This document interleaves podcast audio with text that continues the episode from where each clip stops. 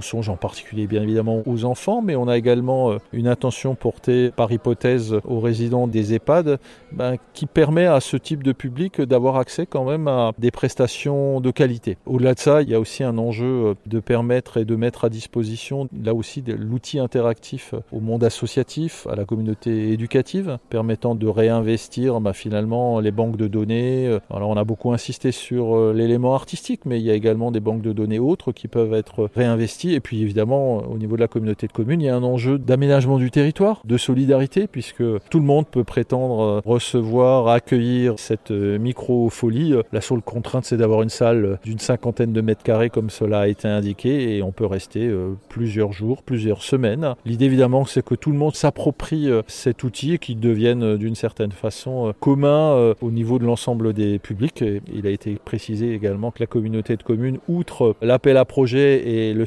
financement résiduel, ferait également monter en charge des collaborateurs pour permettre cette acculturation du territoire.